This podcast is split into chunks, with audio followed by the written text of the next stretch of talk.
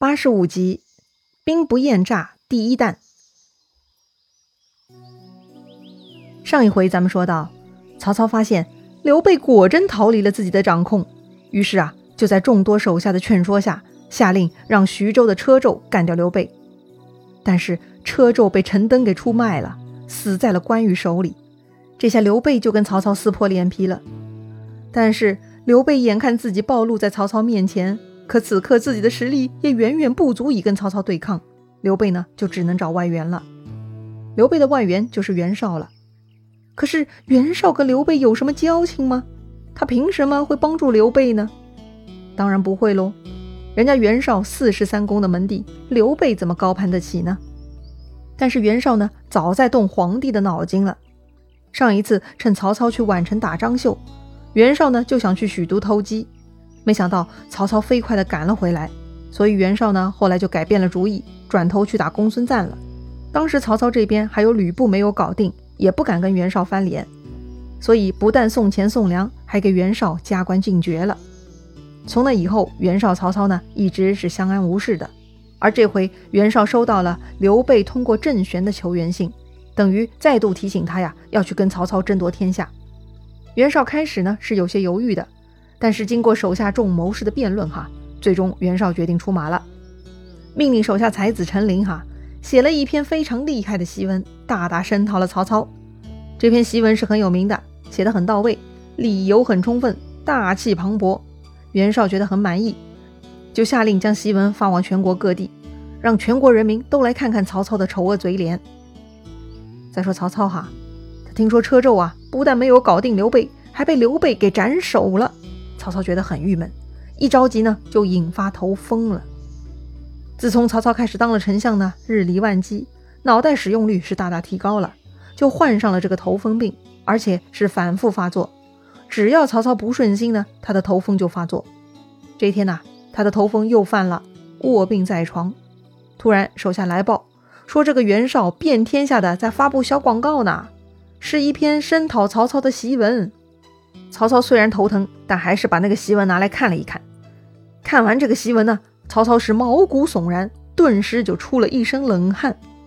哎，就这样啊，他的脑袋就突然不疼了，头风啊，居然就退了下去。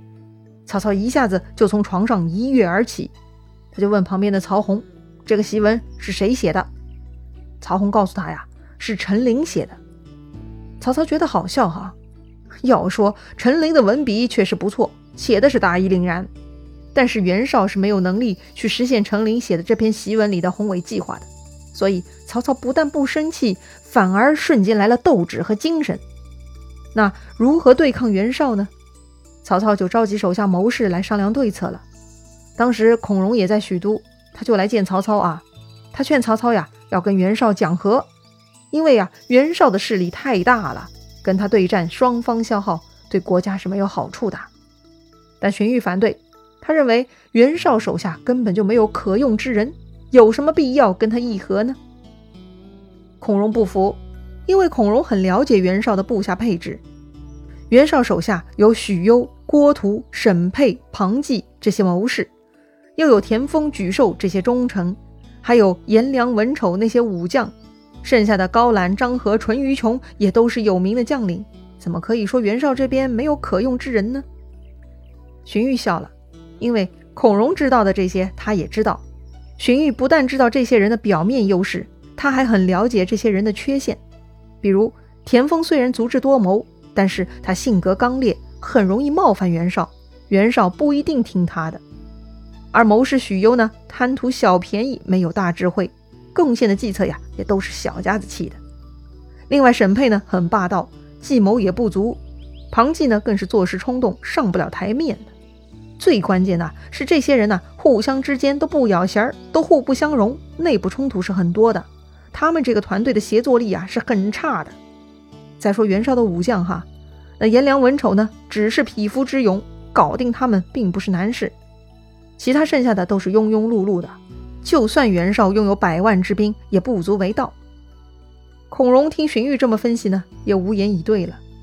要说荀彧却是眼光独到，他真的把这些人呐看得透透的。曹操听到这里也非常高兴，对作战是充满了信心。于是他就准备出兵了。怎么出兵呢？曹操呢，兵分两路，一路去徐州攻打刘备，另一路呢去黎阳对抗袁绍。去徐州的呢是疑兵，目的是虚张声势的，所以派遣的是刘岱和王忠，只带了五万人马，扛着曹操的旗帜，假装曹操亲自出征。这个刘岱呢，曾经是兖州刺史，后来曹操收复了兖州，刘岱呢就成了曹操的部下了。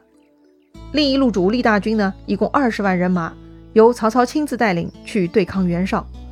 出发前呢，曹操嘱咐刘岱、王忠哈，让他们到了徐州啊，先不要轻举妄动，要等待曹操打败袁绍，发出进攻命令，再去正式攻打刘备。所以呢，之后刘岱他们呢，就在距离徐州一百里的地方安营扎寨，天天打听曹操在河北战场的消息，不敢乱动。再说曹操自己哈，他亲自带兵去了黎阳，黎阳呢，就在今天河南省浚县的东面。曹操在距离袁绍大营八十里的地方安营扎寨。要说曹操、袁绍啊，这回算是巅峰作战了。所以任何一方呢都不轻易出牌，只是一味的加固城防、深沟高垒，观察对方，就像两个相扑手不断的绕圈走呢，眼睛死死盯住对方，却是迟迟不动手。就这样，他们居然从八月守到十月，对峙了两个月都没有动手。按理说呀。这次是袁绍发了檄文，应该要主动出拳的。特别是曹操已经送上门来了，没理由不动手啊！这袁绍是咋的啦？说好的要教训曹操的呢？原来呀，被荀彧料到了。就在这两个月里，袁绍手下的谋士们呢，开始内讧了。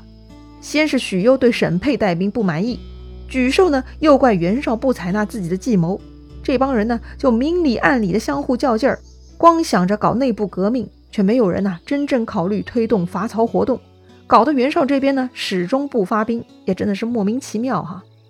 曹操呢在黎阳等了两个多月哈，脸都凑上来了，这袁绍也不动手，曹操是等得不耐烦了。于是曹操就留下曹仁总督大军，自己呢带一彪人马就回许都去了。既然袁绍这么磨蹭，那就先去敲打刘备吧，看看袁绍是否有动静。于是曹操下令刘岱、王忠进攻徐州。当时刘岱是主将，他接到曹操的指令呢，就让王忠去进攻。但这个王忠啊，居然不肯。他认为丞相的指令是给刘岱的，刘岱应该先去。刘岱呢，坚持要王忠先去。这个王忠就是不同意。两个人呢，也纠缠了起来。弄到最后啊，没辙了。这两个人呢，居然抓阄决定，输掉的先去打徐州。要命啊！打仗搞得这么儿戏。他们要是能战胜刘备，那才怪呢。于是抓阄输掉的王忠呢，很不情愿地带了一半人马，扛着曹操的丞相大旗去徐州打刘备了。再说刘备，他一直密切关注河北战场的进展，两个多月了，袁绍居然因为手下的谋臣不和，迟迟没有主动进攻，这到底算咋回事儿嘛？这会儿呢，手下来报说曹操军马来进攻徐州了。刘备更是觉得奇怪，按理说曹操应该在河北呀，怎么又到了徐州呢？而且还听说河北的曹军并没有使用丞相大旗，哎，这不是怪事儿吗？刘备越想越糊涂，就找陈登来商量了。于是啊，陈登就帮刘备分析哈，这个曹操诡计多端，相比徐州，他一定看重河北，所以曹操一定在河北。眼前这个徐州的曹军啊，一定是虚张旗号，应该是假的。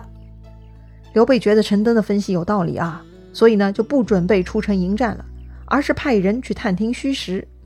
派谁去呢？刘备考虑再三，决定这次呢以抓俘虏为目标，所以呢还是派关羽去了。毕竟关羽稳重，不会胡乱杀人的。于是关羽带了三千人就出城打听消息了。果然呢，他很快遇到了王忠。王忠看到关羽呢，就说了：“丞相到此，为什么不投降？”关羽说：“请丞相出来，我自有话说。”王忠就说：“你是什么人？有什么资格让丞相出来跟你说话？”关羽听王忠这么说话，不客气，就怒了，拍马上来就要砍王忠。王忠赶紧抵挡，但是很奇怪哈。这个关羽啊，虚砍一刀，居然回马就逃了。王忠呢，也是个没见过世面的家伙，他看关羽逃跑，就以为关羽怕了自己，就开始紧追不舍了。他想干掉关羽，真是不知死活呀！这两个人呢，一前一后就转到了一个山坡后面。突然，关羽勒转马头，突然回身就向王忠扑了过来。王忠呢，一心想砍关羽，没料到这关羽不但急刹车，还来反扑，一下子就吓愣住了，傻乎乎的只是提刀抵挡。正在王忠稀里糊涂的时候，这个关羽啊，一把抓住王忠的盔甲绳子，直接横拖到自己的马上。这个王忠就只能横趴在关羽的马上，像货物一样被关羽给活捉了回去。回到徐州城呢，关羽就把王忠丢给了刘备，刘备就盘问王忠了：“你是什么人？为什么冒充曹丞相？”王忠呢就老实交代了：“使君饶命。”我带的是丞相派出来的疑兵，是故意虚张声势的。丞相根本不在这儿啊！刘备看他说话老实呢，就心生一计，下令不要怠慢王忠，给他换上了衣服，招待他酒肉，只是把王忠给监禁起来，并没有动用刑法。那到底刘备葫芦里准备的是什么药呢？他想干嘛呢？咱们下回再聊。如果你喜欢这个节目，请点击页面右上角分享给你的朋友哦。咱们明天再见啦！